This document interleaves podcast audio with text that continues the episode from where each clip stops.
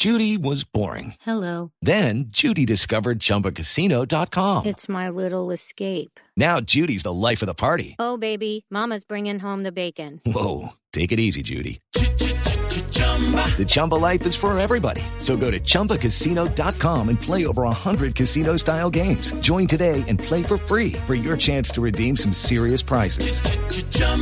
ChumbaCasino.com. No purchase necessary. Void where prohibited by law. 18 plus terms and conditions apply. See website for details.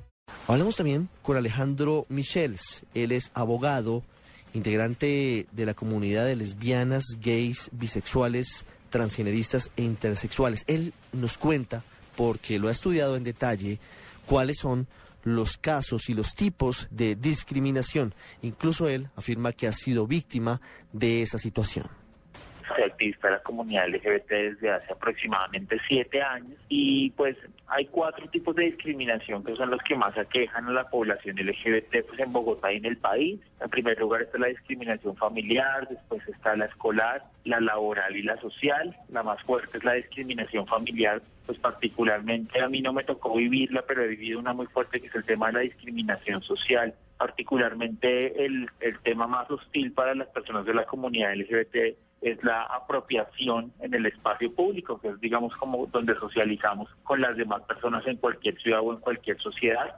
Yo fui agredido cuando estábamos en todo el tema de la discusión de matrimonio igualitario en la Plaza de Bolívar por un grupo eh, de personas que se dicen eh, o se denominan esquijes, una pues, tribu urbana acá en la ciudad de Bogotá. Estaba haciendo como digamos un tema de cubrimiento allá de esa noticia y fui, digamos, como golpeado por estas personas.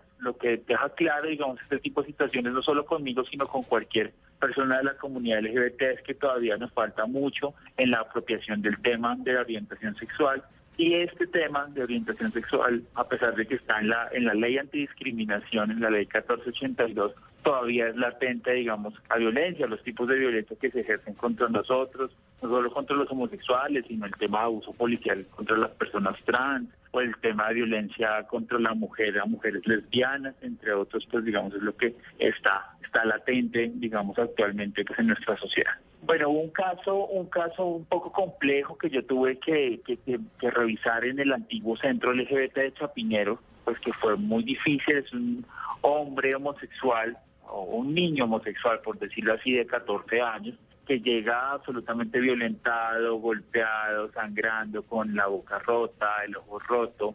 Tuvimos que llevarlo obviamente con policía de infancia a medicina legal y nos comenta que eh, el padre, el papá lo intentó, digamos, ahorcar, lo golpeó y todo al enterarse que era un, un hombre homosexual. Creo que es uno de los casos más significativos, digamos, como que en mi carrera de activista me quedó en la mente porque desafortunadamente la violencia física pues también por orientación sexual hace que muchos padres y madres de familia atenten contra la integridad física incluso contra la vida de, de los hijos o hijas que tienen una orientación sexual eh, diversa o no heterosexual tal vez como el caso que más recuerdo, pero diariamente en la ciudad se viven muchos, especialmente eh, de violencia física.